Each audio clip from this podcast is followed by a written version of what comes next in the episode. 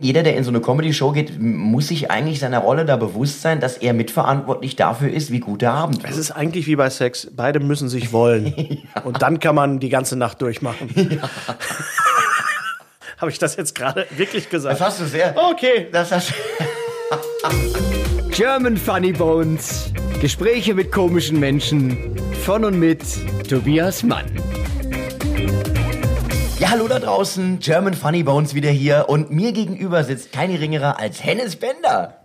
Hennes. Guten, guten Tag. So, ach, sorry, ich soll jetzt Sag Hallo mal- sagen. sag mal Hallo, hallo, Leute- hallo. Leute ich hören. bin's, ich bin's. Aber das, ich glaube, die Leute, das ist gut, dass du sagst, dass ich das bin, weil ich habe ja äh, in, die, in diesem Kontext habe ich ja so ähm, äh, eher so eine tiefe Stimme. Die Leute kennen mich ja immer doch so so aufgedreht, weißt du? Und, und dann denken sie, was ist denn jetzt? Also so bei Radio- und Telefoninterviewen immer denken die Leute, der ist es gar nicht, aber ich bin's. Ja, man geht immer so ein bisschen runter, so, Ja. so ein bisschen auch sexy. Es wird ein bisschen Ja, sexy. aber ich muss, äh, wenn man ein bisschen älter wird, man hat ja auch nicht mehr so die Energie den ganzen Tag. Und, hör doch auf. und ja, nein, aber ich, ich glaube schon, dass es mittlerweile einen Riesenunterschied gibt zwischen dem, dem, dem, dem aufgedrehten äh, Hennes Bender auf der Bühne oder den, den man jetzt, weiß nicht, kennt so und, und dem, dem privaten. Das war früher ein bisschen anders. Früher war ich doch schon den ganzen Warst du deckungsgleicher mit deiner Bühnenfigur doch, früher? ja, doch, ja, Ja? Doch, ja. ja. Okay. Aber ich glaube auch, es kann auch sein, es ist immer schwer, sich selber einzuschätzen, aber ich glaube auch, dass meine Bühnenfigur, mein Bühnen-Ich, mein, mein, wie nennt man das, mein überhöhtes Ich. Das Bühnen-Ich. Das, Das Bühnen-Ich Bühnen- ist das doch sehr, sehr schön. das Bühnen-Ich Wir prägen jetzt einfach mal diesen Ausdruck des Bühnen-Ich. Ja, das gibt's ja auch. Ja. Ähm, ich glaube, dass der auch ein bisschen ruhiger geworden ist. Ja. Es hat mir mal irgendeiner gesagt, du, du bist gar nicht mehr so dieses, dieses aufgeregt und dieses erregt. Und da habe ich gemerkt, das ist eigentlich auch das, was die Leute auch sehen wollen und wofür sie auch Eintritt bezahlen. Und dann habe ich halt so ein paar Nummern eingebaut, die mich da so hinbringen wieder. Und es gibt eine Nummer in meinem neuen Programm, wo ich gar nicht äh, wusste, wie die ankommt. Man weiß ja nie, wie die Nummern so, so ankommen, wo ich mich über was aufrege, wo ich dachte, das finden die Leute bestimmt total doof, wenn ich mich darüber aufrege. Aber ich glaube, äh, die Absurdität des Themas und die Art, wie ich mich dann aufrege, führt dazu, dass die Leute da sitzen so, ja, genau, da ist er wieder. Ja. So, ne? Aber es ist halt nicht mehr zwei Stunden lang, sondern es ist halt mal so ein paar Minuten und dann werde ich wieder ein bisschen ruhiger. Wir reden später über dein Bühnen-Ich noch ganz intensiv. Wir sind jetzt schon Ich möchte mittendrin. dich, wir sind mittendrin. Ich möchte aber ganz kurz noch äh, sagen, Hennes ist Stand-Upper, Kabarettist, Moderator, Sänger, Comiczeichner, Autor, Synchronsprecher, Journalist, Podcaster und professioneller Nerd und Bassist. Habe ich das gut zusammengefasst? Ja, also ich kann alles, aber nicht, nicht viel. Also ich kann viel, aber nicht alles richtig, oder wie man sagt. Ich spiele auch noch, ich habe spiele auch noch Gitarre. Würdest du für dich in Anspruch nehmen, ein Universaldilettant zu sein? Ja, das ist wunderbar. Das möchte ich gerne, das möchte ich gerne auf meinem Grabstein haben. Hennes Bender, Universaldilettant. Herrlich, herrlich. Aber ich mache einfach so viele Sachen. Ich bin halt so neugierig auf so Sachen und, und viele Sachen mache ich auch gut und ich glaube auch, äh, dass ich mich auf ein paar Sachen auch gut spezialisiert habe in den letzten Jahren. Ich, äh, ich finde, das ist überhaupt nichts Ehrenrühriges. Mir geht's ja ähnlich wie dir. Ich äh, finde, wenn man etwas mit Leidenschaft tut, Ja. muss man es ja erstmal nicht perfekt machen, sondern Ja, ich glaube, genau, dass ja, ja, Leidenschaft ja. am Ende vielleicht sogar wichtiger ist als Virtuosität. Ja, ja, das sieht man ja richtig. auch in der Musik. Ja. Nicht unbedingt die größten, bekanntesten, legendärsten Musiker waren die besten. Mhm. Ja, ja. Also denk Ja. jetzt nur an den Gitarrist einer großen englischen Band, Rolling Stones. Äh, Keith Richards ist jetzt ja nicht der, der begnadetste äh, Ja, aber, Gitarrist. aber ich mag, was ich ja gerade bei Musik mag und halt auch bei, bei, bei Humor oder bei, bei, bei allen bildender Kunst, Literatur und so weiter, wenn du einfach sofort merkst, ach, das ist der, der ist das. Ja. Also wenn du, wenn du einen, Text von Poe liest oder wenn du, wenn du, äh, wenn du, ich mag ja so Bands, weißt du, wo du die einzelnen Musiker raushörst. Absolut, wenn, wenn du ja. Police hörst, du hörst, das ist Andy Sommers und es, du hörst, das ist Stuart Copeland. Da ist dann auch egal, wer vorne steht und singt. Nein, ist es nicht. Aber, aber einfach, das ist, das ist mindestens genauso wichtig wie der Frontmann. Und mittlerweile hörst du, ist, ist, gerade bei Musik ist es so, dass es so produziert ist, dass eigentlich egal ist, wer da, wer da spielt. Nein, das ist richtig. Es ist natürlich Bei der, aber auch bei der neuen Musik jetzt. ungleich schwerer, als Gitarrist einen unverwechselbaren Sound zu bekommen, als jetzt als Sänger. So blöd das klingt, aber Mhm. dadurch, dass die Natur eine Stimme halt eben formt, wie sie sie formt, äh, Joe Cocker, den hörst du halt. Ja, ja, ja, ja. Aber jetzt äh, schaffe dir mal als Gitarrist ähm, einen, einen Moment, wo jeder sagt, das ist das Slash. Es gibt nicht das so, ist das Slash. Es gibt nicht so viele. Es Nee. gibt, es gibt, es gab Stevie Ray Vaughan, es gab, es gab äh, äh, David Gilmour, den hast du da am Sound erkannt. Aber gerade bei Bassisten und bei Schlagzeugern ist es halt eher selten, dass man raushört. Wer, Bassisten, wer fällt denn dir da ein, den, den man raushört? Gott, der Lemmy.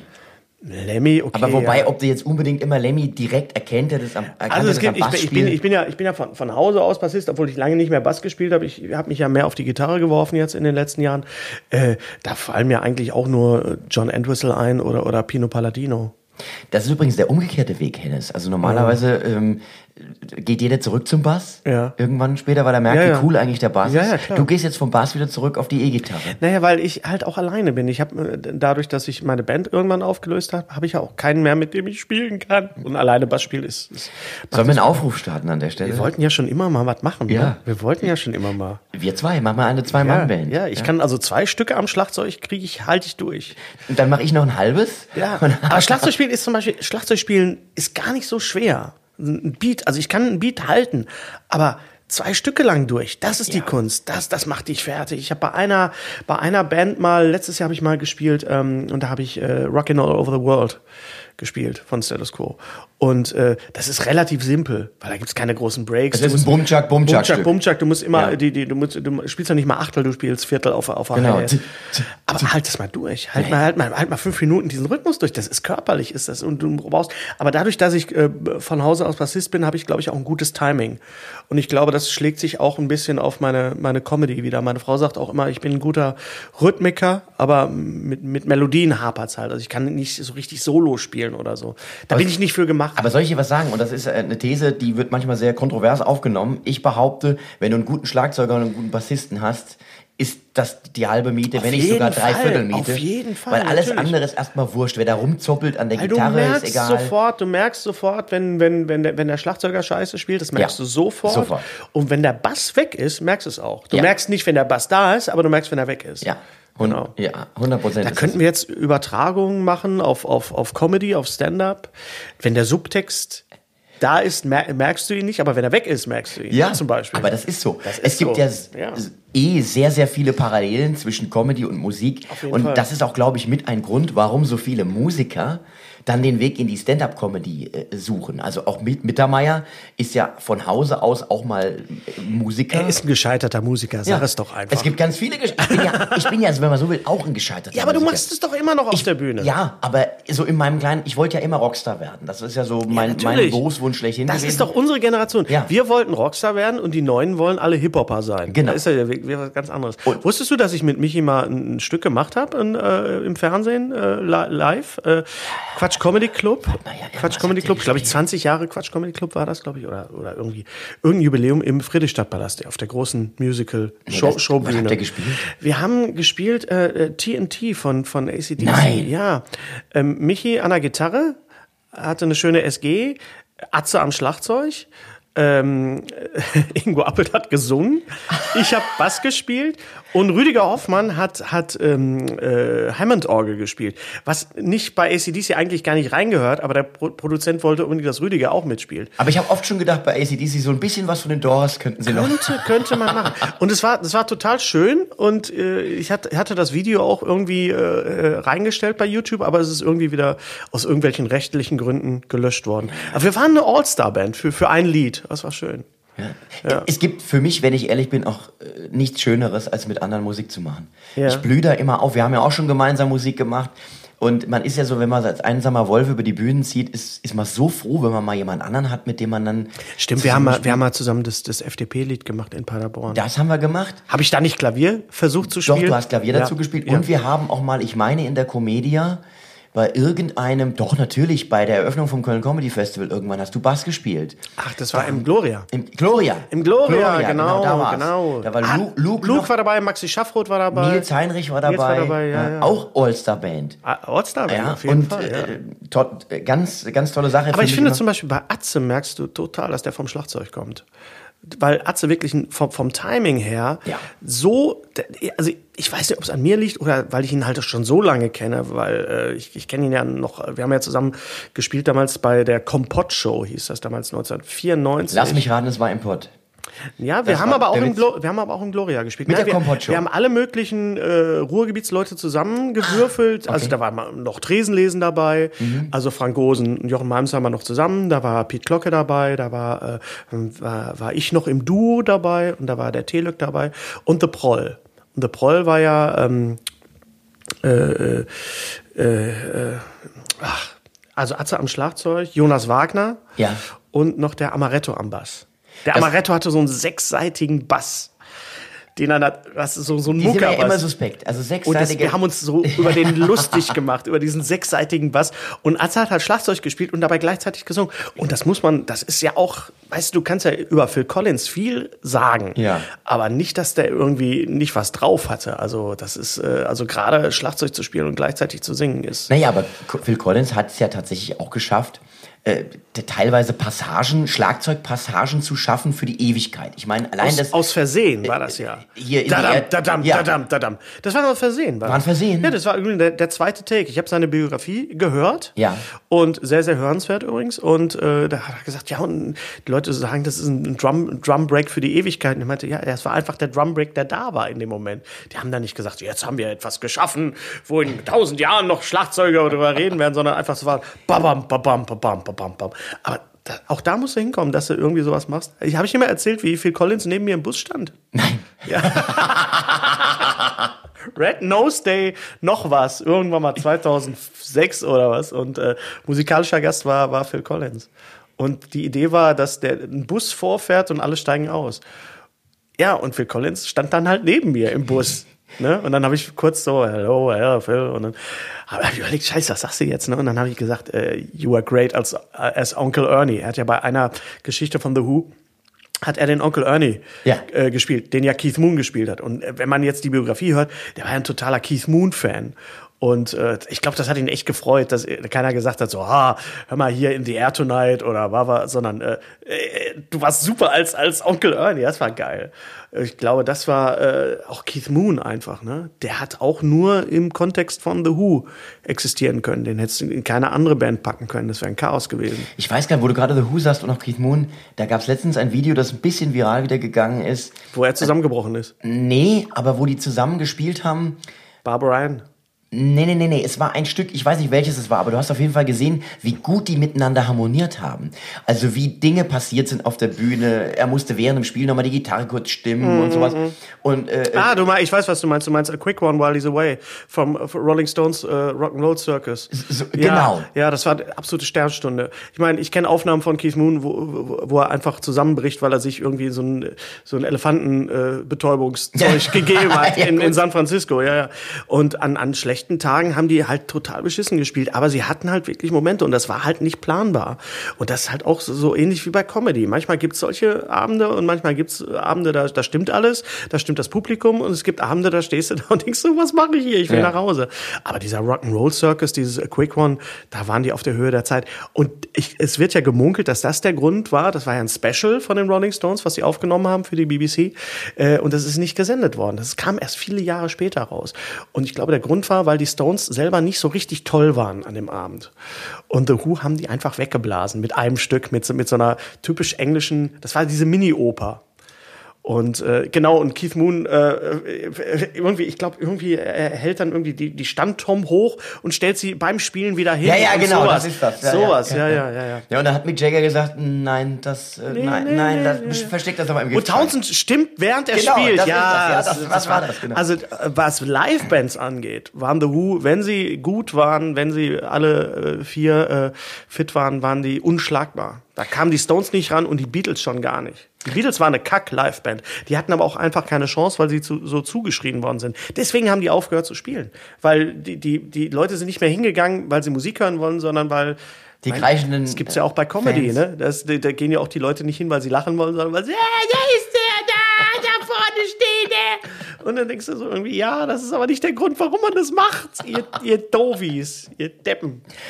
Lieber Hennes, wir sind jetzt schon total Im- mittendrin. voll im ich, Dissen ich, ich, hier. ich, würde, ich, würde, ich würde gerne aber ganz am Anfang anfangen.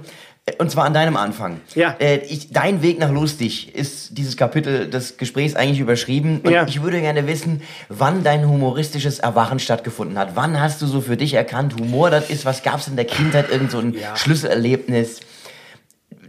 Mit Sicherheit gab's das, oder? Ja, und ich habe auch eine, eine gute Verbindung zu meinem kindlichen Ich, glaube ich, weil ich auch äh, einfach nichts weggeschmissen habe.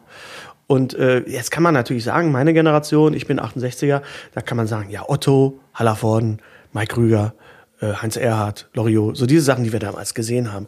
Aber halt natürlich auch, und das darf man nicht vergessen, die ganzen Comics, äh, Asterix, die ganzen Hörspiele, die ganzen Zeichentrickserien.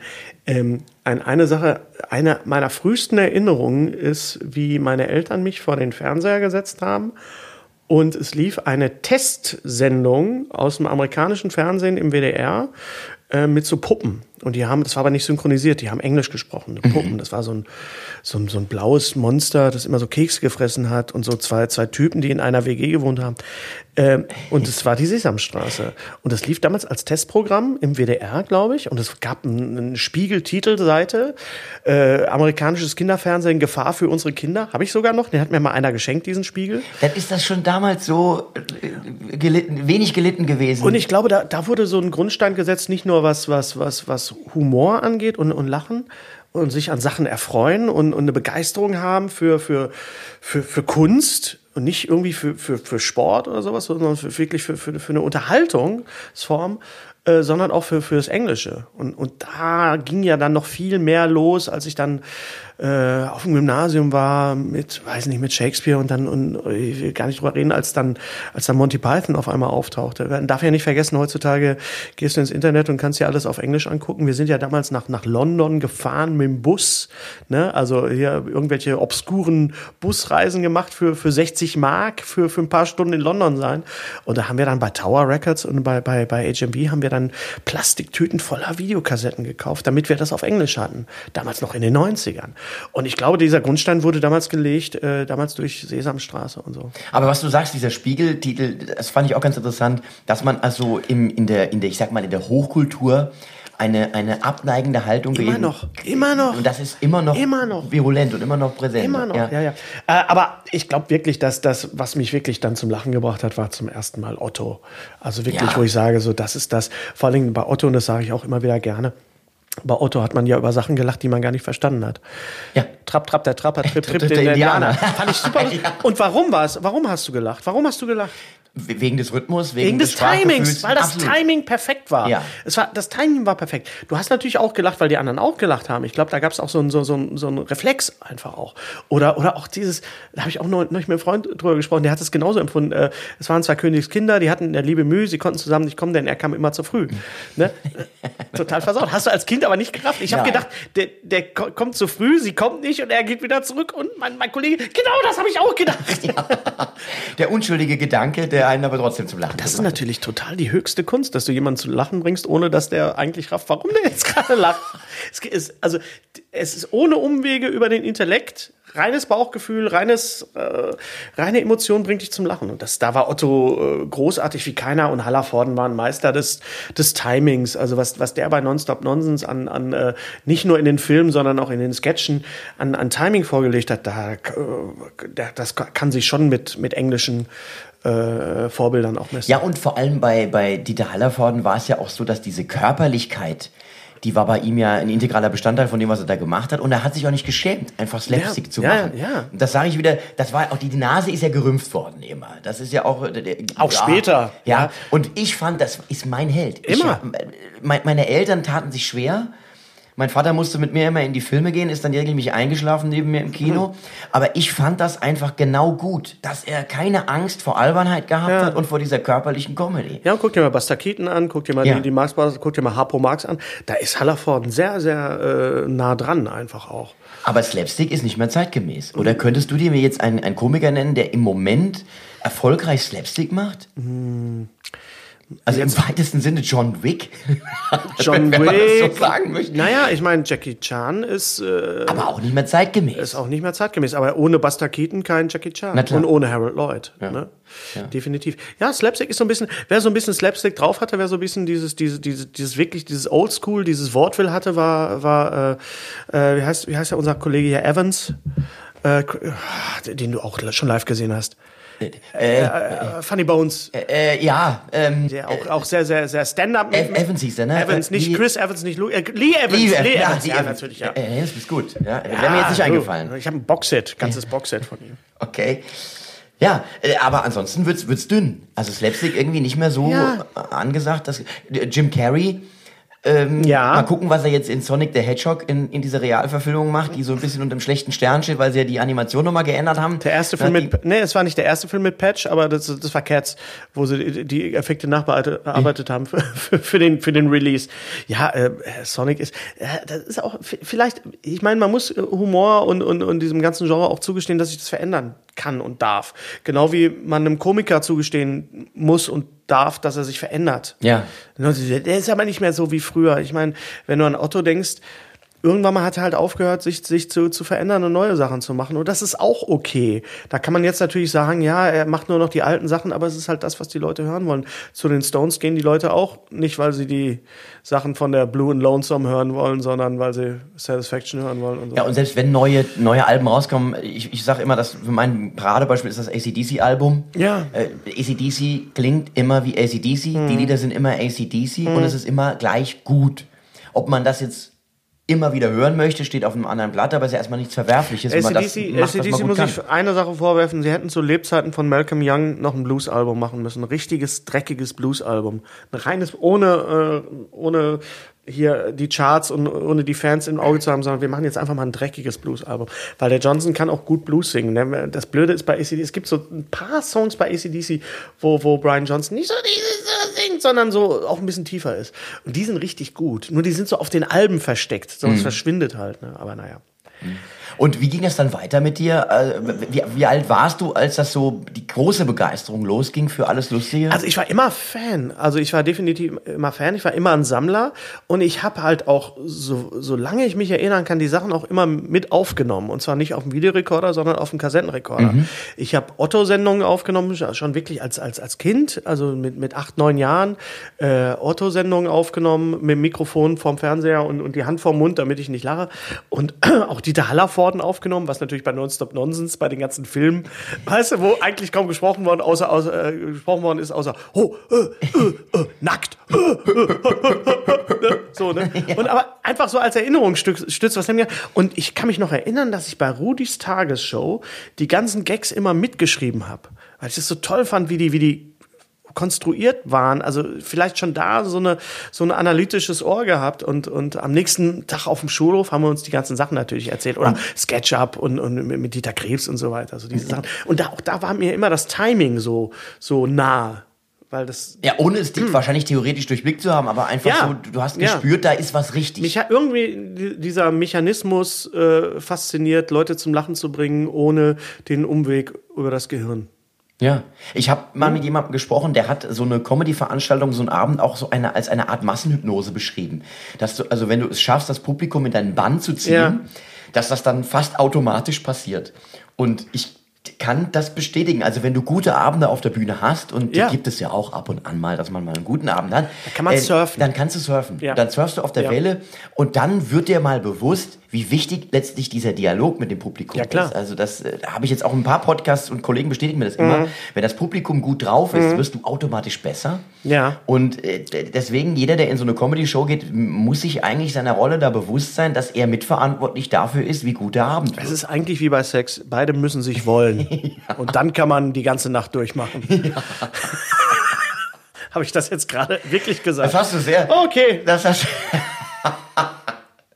Ja, sehr, sehr schön, sehr schön. Ja. Ähm, von Sex wieder zurück in deine Pubertät Ja. gesprungen. Äh, äh, Ja. und, und dann gab es dann diesen Punkt, also klassisch, klassisch ja, das Klischee ist der Klassenclown. Warst du Klassenclown? Nein, überhaupt nicht. Nein? Das stand jetzt gerade wieder in der Kritik, dass ich der Klassenclown war. Kurios. Ich, ich, weißt du, jeder, den ich jetzt gefragt habe, sagt, nee, ich war nicht der ich Klassenclown. habe ich hab den Klassenclowns immer die Gags geschrieben. Ich habe immer gesagt, sag jetzt das, sag jetzt das. Weil Freunde von mir, die waren viel lustiger als ich. Die haben viel mehr Scheiß du gemacht. warst schon Comedy-Autor, bevor es den Berufs Eigentlich Beruf schon, eigentlich gab. ja, weil ich hatte immer diese Zettel mit den, mit den äh, Gags von, von, von gestern, von Rudi Carell oder von Dieter Krebs, die hatte ich immer dabei. Ich hatte immer so ein kleines Büchlein dabei. Und, und Freunde waren einfach, ein Freund von mir war einfach viel mutiger und hat dann auch vor der Klasse oder vom Lehrer dann halt auch irgendwelchen Scheiß gemacht. Und ich fand das auch, auch immer gut, habe mich aber nie getraut. Also dieser, dieser, dieser Schritt zu sagen, ich mache das jetzt wirklich vor Leuten, das hat lange gedauert. Das fing erst an mit dem, mit dem Studium bei mir und mit, mit dem Theaterspielen und so. Also das kam dann erst. Ja, weil das muss man ja dazu sagen, du bist ja auch ernsthafter Schauspieler. Also Na, du hast ja. Ich habe am Schauspielhaus einmal den Hamlet gespielt. Also das kann man nicht als Ja, ernsthafter Schauspieler. Lass den Satz mal für sich stehen. Ja, ich habe mal am Schauspielhaus den Hamlet Ich gespielt. einmal Also- im Schauspielhaus Bochum den Hamlet gespielt. Einmal, Herrschaften. Hier, hallo, Respekt. Aber, aber ich habe schon dann äh, gemerkt, das ist das, was, was ich machen will, auf der Bühne stehen. Nur wenn du anfängst, weißt du halt noch nicht, machst du jetzt, äh, gehst du in einen komischen Bereich. Die Leute fanden das halt auch lustig, was ich gemacht habe. Und dann habe ich halt äh, einen Sommernachtstraum gespielt oder was ihr wollt oder so, ne, den Puck Hast im du in der. Schule schon Theater AG oder sowas gemacht? Einmal, einmal habe ich so Also auch Rolle nicht so gehabt. intensiv? Nein, überhaupt nicht. Da habe ich einfach Bammel vorgehabt, da habe ich Schiss vorgehabt, da war ich viel zu schüchtern für. Was, was warst du für ein, warst du ein schüchterner Schüchterner, Junge? total schüchtern. Nicht gut in der Schule, weißt du, so ein kleiner mit Brille, wo immer alle dachte, dachten, der ist super in Mathe. Dabei Mathe hatte ich immer eine 5, Sport hatte ich immer eine 5. Das einz- die einzigen Fächer, in denen ich gut war, waren die, die für die ich mich interessiert habe. Das war Kunst und Englisch. Ne? Und alles andere war Wo hast du deine Kindheit verbracht? in Bochum. In Bochum. Ich bin in Bochum geboren, in Bochum geblieben und hoffe auch in Bochum äh, zu bleiben. Im Grunde auch nie aus Bochum rausgekommen. Ja, Daniela. ich bin schon rausgekommen, aber, aber, aber Bochum ist einfach eine sehr gute Stadt, um, um wegzukommen, um wieder, um wieder zurückzukommen. Ich glaube, und das war mir damals gar nicht so bewusst, aber je älter man wird, umso wichtiger wird ja so eine Basis auch. Ne? Ich Bochum das- ist meine Basis. Ich habe das bei mir auch festgestellt. Ich werde ja immer wieder gefragt, sag mal, Mainz. Warum bleibst du in Mainz? Also erstmal liebe ich Mainz, weil ich halt Mainzer bin. Ich bin Mainzer durch und durch. Ich bin da groß geworden, aufgewachsen. man das muss ist es ja meine auch, Hut. man muss es ja auch lieben. Und äh, du, es ist eine Stadt auf den zweiten Blick. Das sage ich immer wieder. Es ist nicht so, dass du hinfährst und direkt Schön begeistert ist bist. es nicht, aber das ist Bochum auch nicht. Es hat, schön, hat schöne Ecken, Ja. aber diese Verbundenheit und letztlich, wenn man tourt, und das tust du ja nun auch, Ja. ist man irgendwann so froh, wenn du einen Ort hast, an dem Ja. du nach Hause Ja. kommen kannst. Ja. Warum soll ich weggehen? Es Ja. ist ganz gut gelegen, jetzt auch so rein strategisch. Ja, super. Und ich, ich man ist ganz Mal, schnell in Wiesbaden. ja, hör auf, du. Vorsicht, mein Freund. Ja, man muss dazu sagen, Hennes kennt die Region gut. Ich kenn die gut, Denn ja, du hast Verknüpfungen nach äh, äh, Gustavsburg, ne? Ja, meine, meine Oma, ich sag immer, meine Oma kam aus Mainz, aber meine Oma kam eigentlich aus Bischofsheim. Bischofsheim, das war's. Bischen bei Mainz. Und Das Bischen. war damals, gehörte das noch zu Mainz. Ja. Das war die andere Rheinseite. Ich glaube, das ist dann aber auch Rheinhessen. Meine Eltern, mein Vater kommt aus Bischofsheim, kam aus Bischofsheim, meine Mutter kam aus, aus Groß-Gerau. Meine ganze Verwandtschaft ist da unten in, in, in Gustavsburg und, und Bischofsheim und Rüsselsen. Und man hört's auch, und der Hennes ist einer Ich und kann's der halt. kann's gut. Er kann den ich kann's, Zuschlag gut. ich kann's aber auch lassen. Ja, ja. Im Gegensatz zu meinen ganzen Verwandten. Bei meinen ganzen Verwandten hörst du nämlich, dass sie daherkommen. Ich kann das an- und abschalten. Ja. Das war relativ früh schon so, dass ich, glaube ich, du- durch, durch meine äh, äh, Upbringing, du- durch mein Großwerden, äh, meine Eltern haben immer Hessisch gebabbelt. Die kamen halt aus Rüsselsheim nach Bochum, äh, Opel, klar. Und ich bin aber natürlich nicht nur bei meinen Eltern aufgewachsen, sondern auch draußen auf der Straße. Und da hat man halt Pott gesprochen. Und das heißt, äh, ich bin zweisprachig aufgewachsen, quasi. Im Grunde dreisprachig, weil du Hochdeutsch ja auch äh, kannst. Äh, Ho- Hochdeutsch äh, für, im, im Ruhrgebiet-Niveau, ja, ja.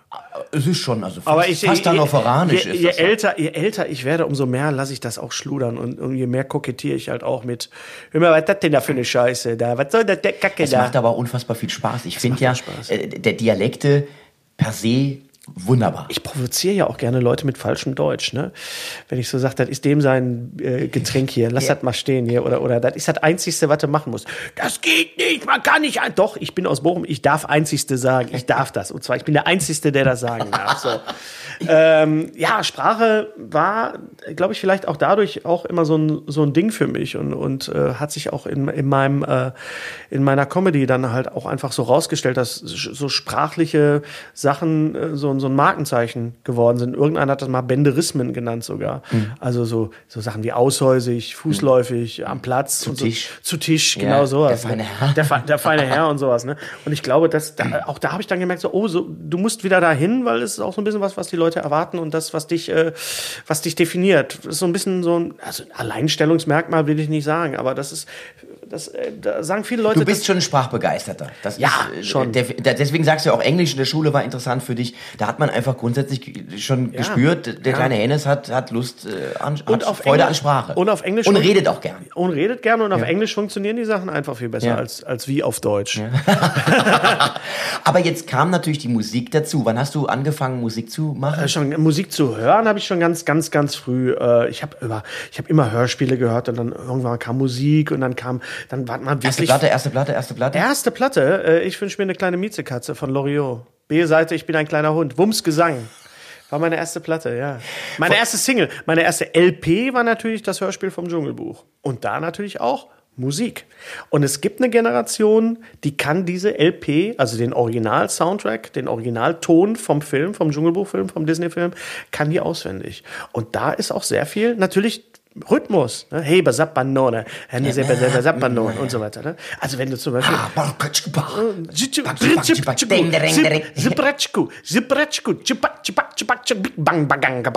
so und das war einfach, das, wir haben ja keine VHS-Kassetten gehabt, äh, wir haben, wir haben das auf, auf Platte gehabt, auf LP weißt du, und ich habe das so oft gehört, dass ich, ich das komplett Die hatte, die hatte jeder, diese Platte hatte jeder ja. und es war ja damals das Interessante, dass Disney diese Filme auch dann, als VHS kam, gab es ja erstmal kein Dschungelbuch. Die haben das ja zurückgehalten, weil sie den immer wieder ins Kino gebracht haben. Das mhm. war ja damals diese. Mhm. Deswegen hat auch jede Generation das ja, ja. Dschungelbuch im Kino ja. schauen können, was genau. irgendwie auch was Schönes was hatte. schön war, ja. Äh, aber ich kann das nachvollziehen. Und es gibt wirklich, es gibt diese Generation und die, eine Generation, die, die, die vor mir ist, die ist ein bisschen älter ist. Wenn du zum Beispiel äh, Jochen Malmsheimer aufs Dschungelbuch anspricht, er fängt sofort an. Sofort, er kann die ganze Platte auswendig. Und dann sitzt man dann irgendwann mal abends nach dem Auftritt nach dem dritten Guinness und dann fängt man an, das Dschungelbuch zu rezitieren. Weil da waren und zwar Erzähler durch. dabei, ne? Der, also Joachim Kadenbach, Joachim Kadenbach, der den, der den äh, Bagheera gesprochen hat, der ja im Original von Kipling eine Frau ist, ein weiblicher Panther ist, mhm. der hat dann auch den, den, den Erzähler gesprochen und äh, äh die Dialogregie war Heinrich Riedmüller bei den ganzen äh, Disney-Film. Äh, Sie merken es gerade, lieber Zuhörer. Hier wird aber ganz schön. Der, der Hennes kennt sich auch mit Synchronsprechern Falter, und Alter, mit, da kennt er sich auch sehr gut mit aus. Ich will aber noch mal an dem Punkt bleiben. Jetzt, an, an welchem Punkt hat sich denn gejuckt? Auf der Bühne zu gehen. Das im Studium. Gab es da irgendwie ein auslösendes Erlebnis? Oder äh, was war die Initialzündung zu sagen, ich probiere das mal? Es war ja wahrscheinlich erstmal Hobby. Beruflich war es ja wahrscheinlich erstmal kein das naja, das ich Bild, ich habe ja, ich hab ja Theater, Film und Fernsehwissenschaft studiert in, in Bochum und da kam, äh, haben sich ganz schnell irgendwelche Theatergruppen formiert. Und da habe ich ganz, ganz schnell Heinz-Peter Lenkheit kennengelernt, meinen langjährigen Bühnenpartner. Und der hatte eine, eine Kabarettgruppe schon bei sich zu Hause in Hennef bei Bonn. Und er wollte dann halt auch eine Kabarettgruppe in Bochum machen. Und der habe ich mich dann angeschlossen. Wie hieß die Gruppe? Das war, hieß Kabarett Karl. Das war so eine studentische Kabarettgruppe. Und äh, da hat sich sehr, sehr schnell rausgestellt, dass Heinz-Peter und ich sehr starke gemeinsame Interessen haben und halt auch sehr viel zusammengespielt haben. Und aus diesem, wie das so ist bei, bei äh, studentischen Kabarettgruppen, die fallen halt irgendwann auseinander. Und Heinz-Peter und ich sind übrig geblieben und waren dann halt äh, vier Jahre auf Tour so zusammen. Und äh, da fing das an. Und wie wurde das familiär aufgenommen? War, war, mal ganz, ist, war, deine, war die Familie, war da viel Humor im Haus? Konnte Schon. man das nachvollziehen? War also, das lustig? Also meine Oma war immer die Lustige bei uns und, und äh, ich glaube, dass meine Eltern auch viel Humor hatten, aber dieses ganze Theaterzeug und so, ich habe jetzt nebenbei auch noch Theater gespielt und, und Kindertheater und Impro-Theater, ich habe ja und, und Commedia dell'arte und hast du nicht gesehen. Äh, das äh, haben meine Eltern immer äh, gutiert, haben immer unterstützt, aber so richtig verstanden haben sie es, glaube ich, nicht. Ich glaube, mein Vater war einmal bei einem Auftritt von mir und das war mir sehr unangenehm. Und wahrscheinlich werden Sie auch schon dein Studium ja kritisch beäugt haben. Ja, natürlich. Mein, Vater, ja mein Vater, hat gesagt, du nach dem, nach dem Abitur musst du studieren. Ja, aber was denn? Egal, Hauptsache studieren. Ich musste also das machen, was er nicht konnte ja. nach, seinem, nach seiner Jugend. Und, äh, und als du dann studiert hast, was du wolltest, hat er gesagt, naja, das hätte jetzt nicht sein müssen. Nee, dann, dann, die Frage war, wann bist du fertig? Weil er hat wirklich gedacht, ich bin fertig mit dem Studium und fange dann an zu arbeiten. Und das ist natürlich nicht so. Und das ist natürlich, wenn du so einen künstlerischen Weg einschlägst, natürlich ein Auf und Nieder und, und ein Hoch und Runter und äh, ich habe halt immer sehr viel Glück gehabt mit meinem Job. Als das Studium dann zu Ende war und, und ich, als ich mich dann von Heinz-Peter getrennt habe, äh, habe ich halt einen Job beim Radio gehabt in Frankfurt. Und dann habe ich erstmal zwei Jahre Radio gemacht. Das hat das mir auch viel. dich übrigens auch mit ganz vielen Kollegen, ja. dass sie tatsächlich das Radio. Ingmar.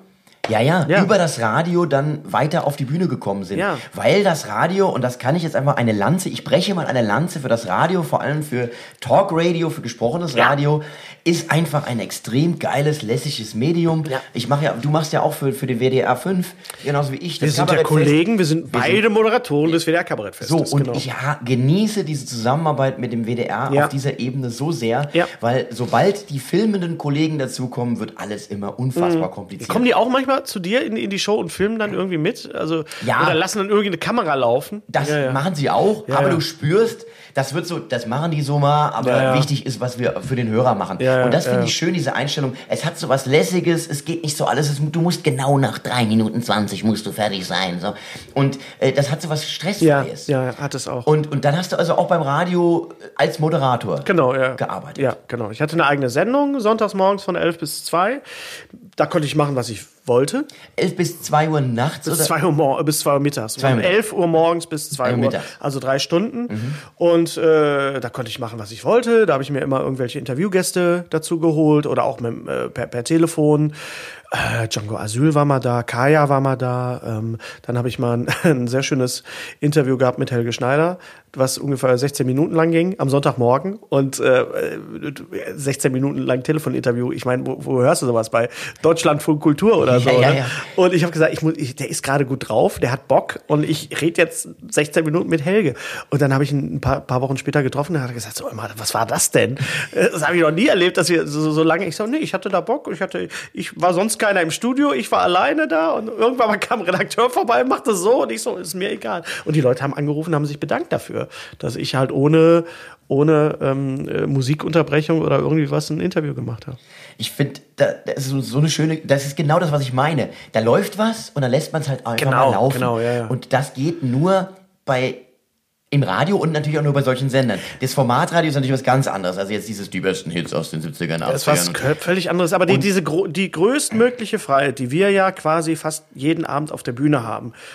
Wir, wir stehen alleine auf der Bühne und wir können machen, was wir wollen. Mhm. Natürlich haben wir einen Plan, wir haben einen Ablauf, wir wissen, welcher Gag oder welche Nummer jetzt kommt.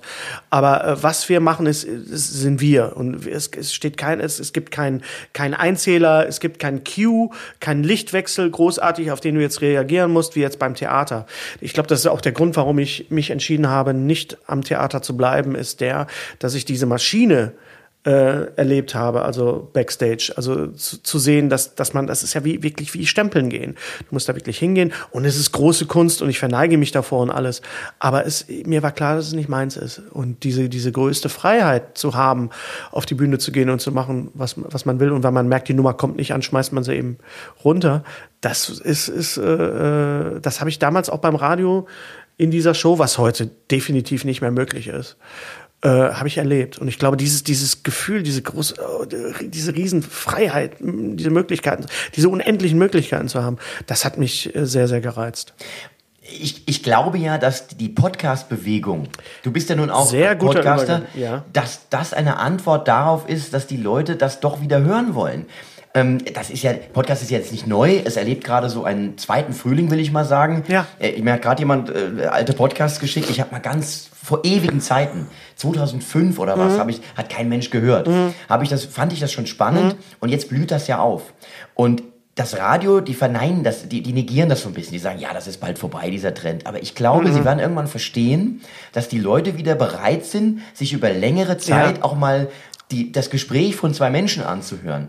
Und das hoffe ich, dass das Radio wieder dahin kommt. Mhm. Ja. Weil dann wird das Radio wieder echt spannend und interessant. Ja, es gibt einfach auch, auch Sender, äh, wo solche Gespräche dann auch einfach äh, nicht ganz so exzessiv, wie wir das jetzt machen, aber wenn man jetzt so Deutschlandfunk oder, oder WDR 5 natürlich unser Sender, da ist das natürlich toll, aber je mehr das in Richtung Formatradio geht, je mehr, mehr umso, umso äh, weniger halte ich das aus. Du hast wahrscheinlich auch schon Promotermine bei Formatradios Ja, gehabt. natürlich, Das ja. ist ja so schrecklich. Furchtbar. Also die haben dann wirklich, da werden die Sekunden runtergezählt Ja, ja. und eigentlich hört dir dein Gesprächspartner gar nicht richtig zu, weil er nur die Uhr im Auge hat. Wie lange darf der noch sprechen? Dann läuft schon im Hintergrund der Musikteppich und jetzt kommt der neue Hit, den wir vor einer Stunde schon mal gehört haben. Mhm. Ja. Äh, Und die sind auch unglücklich. Also alle, die beim Radio arbeiten, oder zu, zumindest viele, ich alle ist jetzt, Mhm. aber viele, mit denen ich gesprochen habe, finden das eigentlich schade, dass sie nicht mehr sich da ausbreiten dürfen, dass alles auch vor, die, die Musikauswahl ist vor, festgelegt. Mit Mhm. Das habe ich alles, ich, ich habe alle, ich habe nur die Musik gespielt, die ich gut fand.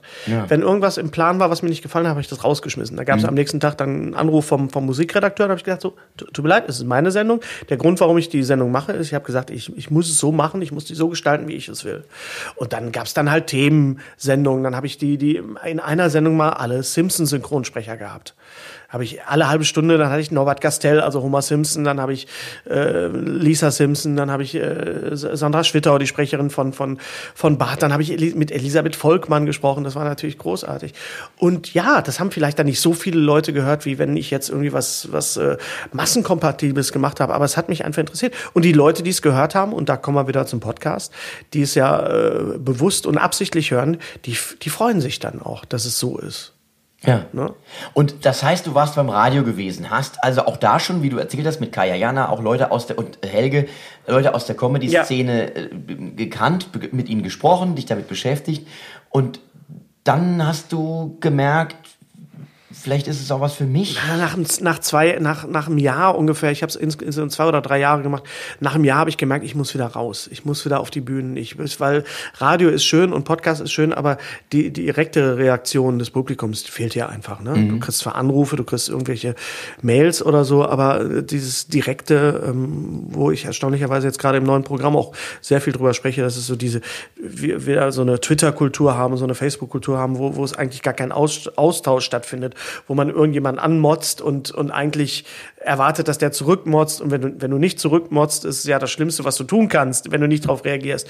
Und ich habe einfach gemerkt, ich muss wieder, ähm, ich muss wieder Stand-up machen. Und ich wollte im, im Duo auch damals immer Stand-up machen. Äh, wir haben, sind damals auch einmal im Quatsch Comedy Club aufgetreten, nur äh, Heinz-Peter mochte Stand-up einfach nicht. Oder die, ich habe immer gesagt, ich will eine Nummer über Yps machen, über die alten Yps-Hefte. Und Heinz-Peter, nee, das interessiert keinen. Und dann habe ich halt absichtlich dann irgendwann ein Programm Generation Yps genannt, um zu sagen, das ist jetzt. Das heißt, du hast dich also auch quasi von ihm getrennt, dann, Ja. um als Solist auf ja, die Bühne zu ja, gehen. ja, ja. Und das war aus einem Konflikt heraus, er wollte das so nicht mitgehen. Ja, und ich, ich war neugierig, kann ich das? Schaffe Mhm. ich das alleine, äh, über etwas zu reden? Und das war noch lange bevor Seinfeld, äh, bevor ich das so auf dem Schirm hatte, so Comedy About Nothing oder so, oder diese ganzen amerikanischen Stand-Upper. Observational Comedy. Observational Comedy, wo ich dann nachher erst gemerkt habe, das ist eigentlich genau das, was ich mache auch. Ähm, und Hat, hat, hast du dich mit, mit Stand-Uppern beschäftigt gehabt schon? Also, eher, also ganz ehrlich gesagt, eher mit Python, Okay. eher mit Monty Python, weil das auch Teil meines, meines Studiums war, äh, war. Allerdings. Sag mal den Titel deiner Magisterarbeit. Meine Magisterarbeit war ähm, das Mittel, ähm, der, Symb äh, der Symbolismus des Terry Gilliam, das Mittelalterbild in den Filmen von Monty Python und Terry Gilliam unter besonderer Berücksichtigung des Parsival von Wolfram von Eschenbach. So. Oh Gott, furchtbar, furchtbar, furchtbar. Aber es gab einen, es gab einen Auslöser. Es gab einen, jetzt wo wir drüber reden, es gab natürlich einen Auslöser, Stand-up zu machen. Und das war der, glaube ich, der Auslöser für viele. Und zwar war das die Videokassette von Robin Williams, Live at the Met. Ich glaube, das ist das Video, was Leute gesehen haben, haben gesagt, so, das muss ich. Äh, auch nur ansatz, wenn ich nur ansatzweise da dran komme, was der macht, dann habe ich das Komplett entfesselt. komplett, ja. Und Ja. wenn man jetzt im Nachhinein sich über Robin Williams Gedanken macht, man weiß, wenn der irgendwo auftauchte in irgendwelchen Clubs, dann haben die, die ganzen Komiker nur ihre alten Sachen gespielt, weil alle wussten, ah, wahrscheinlich nimmt er sich wieder was von mir und so, ne? Der war ja auch schmerzbefreit, was das anging. Habe ich auch schon gehört. Aber, ja. aber äh, dieser Auftritt live at the Met und dann, dann äh, fing das natürlich an. Dann hat man Eddie Murphy sich angeguckt, Delirious. Raw. Ich finde Raw gar nicht so gut. Ich finde Delirious viel, viel besser. Ja, ich tue mir mit beiden Programmen äh, aus verschiedenen Punkten ein bisschen schwer. Was war was für für dich der, der ausschlaggebende Moment? Stand-up. Stand-up. Wie bist du vom, vom, vom Karneval, vom, du hast, du hast, du hast ja, Ja. A Cappella gemacht, Ja. bist ja dann äh, in, in, in den Karneval, äh, wie nennt Da man das? früher. Abgedriftet. Ich war, ich war früher schon, also mit, mit 11, 12 war ich schon auf der, auf der Fastnachtsbühne gewesen, begeistert von diesem Konzept. Ein Ja. Mikrofon, die Leute hören zu, die Leute lachen. Ja, ja. Und dann habe ich das halt gemacht. Und dann haben- kam A Cappella, also unsere A Cappella-Gruppe Ja. dazu, mit der sind wir dann auch, aber haben auch abendfülle Programme schon gemacht. Mhm. Aber so Stand-up, wenn, ganz ehrlich, Michel, Mich, Michel Michael Mittermeier, Mhm. das war für mich so das Schlüsselerlebnis. Auch hier, Quatsch Comedy Club, Mhm. die ersten Sachen, die dann im Fernsehen zu sehen waren, wo ich sagte, "Mei, wie geil, wie geil eigentlich. Michi- und, und Mittermeier war mit Sept natürlich absolut, das war das Phänomenalste, was ich bis Also was, was Stand-up angeht, gibt's für mich zwei, zwei, zwei Benchmarks. Das eine ist Robin Williams und das andere ist, als ich zum ersten Mal Michael Mittermeier Ja. gesehen habe, in Haltern äh, beim Kiepenkerl. Und da war gerade Sept fing, war gerade kurz vorm kompletten Durchbrechen. Und äh, es war keine Frage, wer an dem Abend, es war ein Wettbewerb mhm. und es war keine Frage, wer an dem Abend der Beste war. Das war Michi. Und ich habe gesehen, also vor Ort, ich habe ihn wohl auch im Fernsehen mal gesehen gehabt vorher, aber ich habe vor Ort gesehen, wie er arbeitet und was er macht und über was, über was er spricht. Und ich habe gesehen, Stand-up funktioniert nicht nur auf Deutsch, sondern auch auf, auf Bayerisch, quasi mit, mit einer bayerischen Konnotation in, in, in Haltern im Münsterland. Und ähm, auch da muss ich sagen, Michi ist auch heute noch immer noch mein, ich nenne ihn immer mein Spirit Animal. Also wenn ich irgendwie äh, Zweifel habe an dem, was ich mache, gucke ich mir was an von, von, von Michael und, und auch äh, auch, auch wenn man, wenn man sich trifft, was er einem so, einfach so dieses Zusammensein und, und, und dieses Merken, da ist jemand, der, der, der ist, der lebt Stand-up. Ja, auch. und er hat so eine gewisse, eine, eine, eine Weisheit, muss ja, man sagen. Ja, ja, ja, äh, mittlerweile.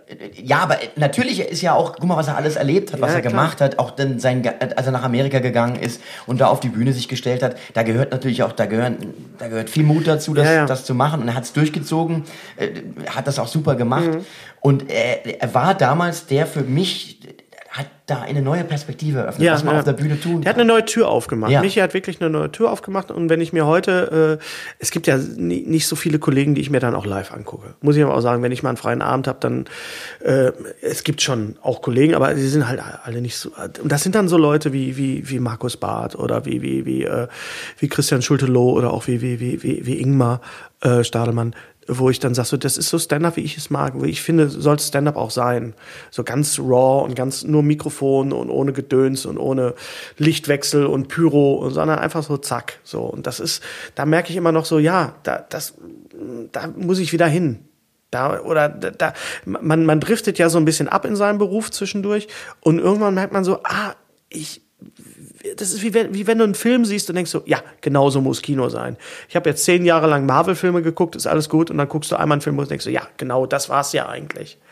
Und da ist es. Ähm, das ist aber auch, glaube ich, ganz natürlich, wenn du etwas so lange machst ja. und bist halt immer reduziert, denkst du dir, ah, vielleicht nehme ich jetzt diesmal irgendwie äh, mal einen Lichteffekt dazu oder und dann wird das dann so automatisch immer größer und irgendwann kommst du an den Punkt, wo du sagst, ja, bin there, done that, ja. jetzt müsste es eigentlich mal wieder ja, runtergekocht genau, werden auf, das, auf das worum es eigentlich geht. Deswegen, was, was, was Michael mir gesagt hat, ich habe gesagt, ich will wieder mehr, mehr Mixed-Shows machen.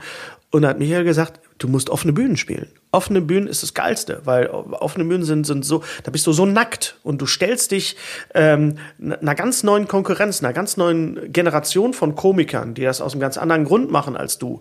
Aber so dieses, mir haben auch einige gesagt, dass sie mich damals äh, gesehen haben, Anfang der, der Nuller bei Nightwash. Das sind jetzt so, so, so Jungs, die sind jetzt irgendwie 25 oder so oder oder oder oder Anfang, äh, Ende Ende 20, Anfang 30, wo ich denke, so bist du jetzt schon so alt? Ja, du bist so alt und du kommst irgendwo her und du gehst wieder zurück dahin, wo du hingehst. Ich glaube, das ist so der Weg des Künstlers auch ein bisschen, dass man sich auf, auf die, die Sachen, die einen ausmachen und, und die, der eigentliche Grund waren, warum man auf die Bühne gegangen ist, dass man da wieder hinkommt, dass man sich wieder besinnt auf das und dieses ganze Business Business sein lässt. Das Schöne ist ja heute für diese Generation, die jetzt da auf der Bühne heranwächst, dass es viel mehr Möglichkeiten gibt, sich live auszuprobieren. So zumindest mein Gefühl, als es das jetzt zu ja. den Zeiten war, als ich angefangen habe.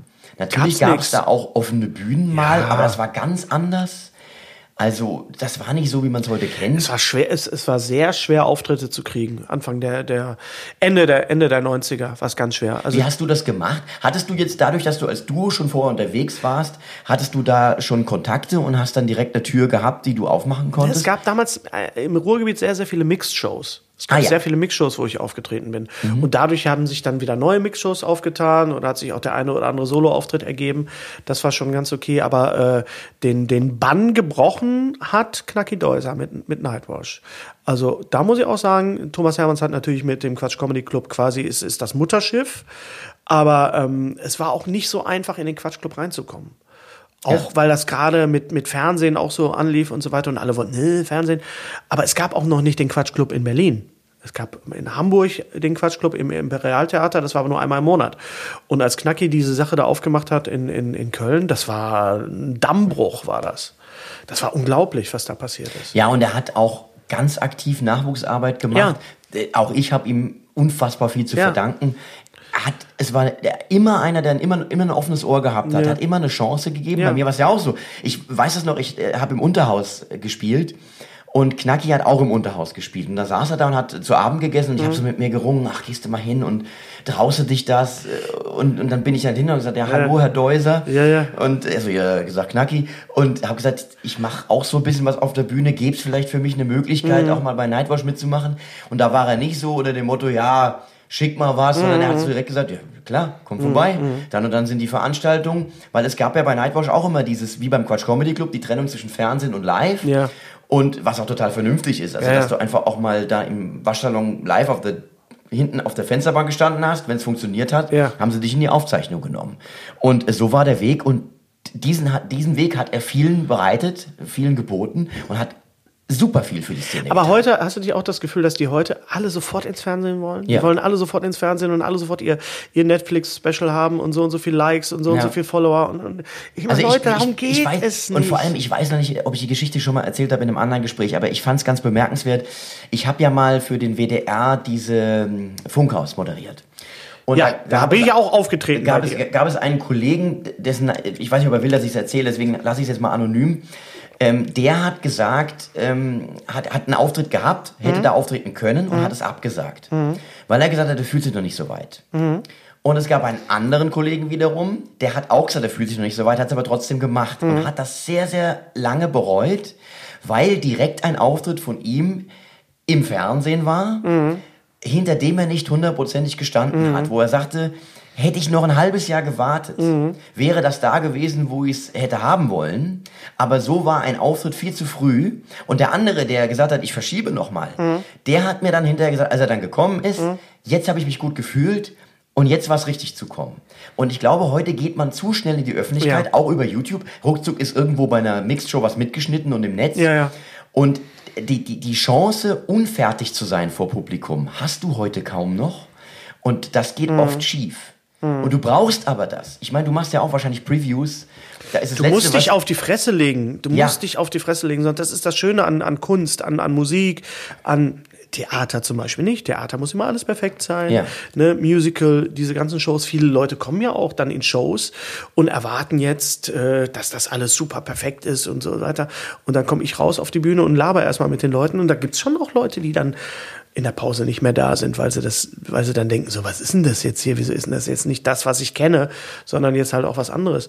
Und das ist eben das Schöne, das ist das Subversive bei Stand-Up, dass du, dass du diesen, diesen Unterhaltungsbetrieb so, so unterlaufen kannst. Es gibt diesen wunderbaren Ausschnitt von Seinfeld, wo er so einen Preis gewinnt und sagt, ja, es ist schön, dass ich diesen Preis hier bekomme, aber das ist eigentlich doof, weil ich will den eigentlich nicht. Das ist nicht der Grund. Ich will eigentlich da hinten der sein, der da an der Wand steht, sich Und Noti Witze macht, Notiz, ja. Notiz macht, was für, was für eine fadenscheinige Veranstaltung hier ist. äh, ich habe den Preis verdient, keine Frage, aber und da dachte ich so, genau das ist Stand-up, das in dem Moment, dass du selber reflektierst, was gerade passiert. Ja. Und dazu gehört sich auf die Fresse legen. Und das ist natürlich schwierig jetzt in Zeiten wie diesen, wenn du irgendwo, wo jeder alles mit dem Handy aufnehmen kann. Das Letzte, was ich möchte, ist in der Preview gefilmt zu werden, weil ich, ich gehe hohes Risiko ein. Ja, natürlich. Und das ist letzten Endes, das wird ja auch so bekannt gegeben, heute Preview, unfertiges Material, ohne Netz und doppelten Boden. Aber Vorpremiere ist schon wieder ein anderer Begriff als Preview. Und vi- viele schreiben dann Vorpremiere. Und ich habe einen Auftritt gehabt, der war auch für, das war für Kleinlaut und das war ein sehr guter Auftritt.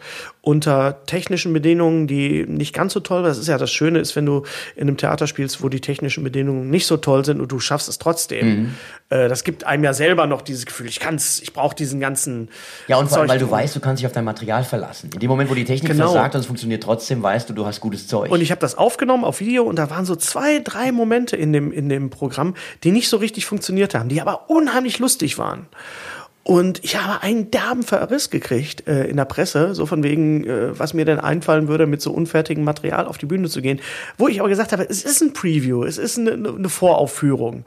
Und anstatt zu sagen so, wow, der hat jetzt irgendwie eine ziemlich einmalige Nummer gemacht, weil das in dem Moment, wo was vom Skript abweicht, ähm, und du spontan reagierst und du improvisierst auf der Bühne, dann wird's ja richtig echt. Dann ist es ja echt. Wir haben alle unsere Tricks und Kniffe, wo wir so, so Nummern drin haben. Und unsere Schubladen, die unsere wir Schubladen, ne? Und wo man denkt so, oh, der, jetzt hat er sich aber versprochen, da ist er aber gut bei rausgekommen. Ja, das ist natürlich bei mir ganz oft äh, geplant. Das gebe ich auch offen zu, ne? Wenn ich, wenn ich, es ist eine Show am Ende. es ist eine Show. ja. Wenn, wenn ich Ja. mich verhuddele, ne? Und die Leute lachen darüber, dass ich mich verhudele. Ich habe mich aber absichtlich verhudelt. Wie zum Beispiel beim Anrufbeantworter. Da kam mal einer an und sagt, du bist so ein Arschloch, du versprichst dich da, ich habe das schon mal auf Video gesehen, du sprichst dich genau an der gleichen Stelle. Ich so, ja und? Die Leute haben doch gelacht, das ist doch lustig. Irgendwann habe ich gemerkt, das ist lustig, wenn ich mich an der Stelle verspreche. Übrigens, äh, wunder, wunderbare Nummer der Ja, das muss ich. Das fast jeden Abend noch machen. Ich bin ja auch so doof und frage dann auch am Anfang, soll ich irgendeine alte Nummer machen am Anfang? Ja, Das war der erste Teil des Gesprächs mit Hennes Bender. Der zweite Teil kommt nächste Woche.